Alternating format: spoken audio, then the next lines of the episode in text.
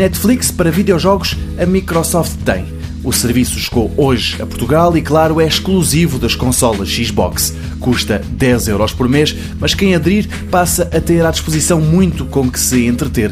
O serviço chama-se Xbox Games Pass e a comparação com o Netflix não é à toa. Quem pagar a mensalidade passa a ter total acesso a uma biblioteca de jogos que podem ser jogados sem qualquer limitação durante esses 30 dias. Em Portugal, o Games Pass para a Xbox está ativo desde as 0 horas de hoje e, segundo a Microsoft, permite o acesso ilimitado a mais de 100 jogos Xbox One e Xbox 360, realizar downloads dos títulos completos para a Xbox One, bem como jogar sem quaisquer problemas de streaming ou conectividade.